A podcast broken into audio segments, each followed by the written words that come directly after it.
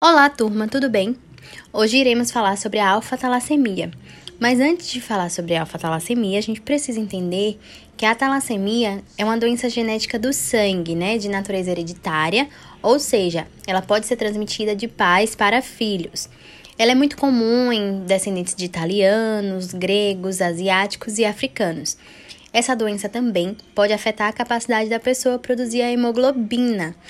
A hemoglobina nada mais é do que uma proteína que existe em células vermelhas, que são aquelas hemácias, né, que transportam oxigênio para todas as partes do nosso corpo. No geral, as talassemias elas podem ser divididas em dois tipos: a alfa-talassemia, que é a nossa temática, e a beta-talassemia.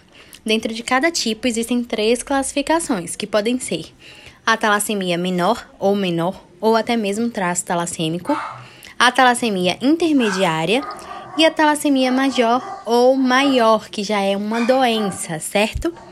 Então, a alfa-talassemia é uma doença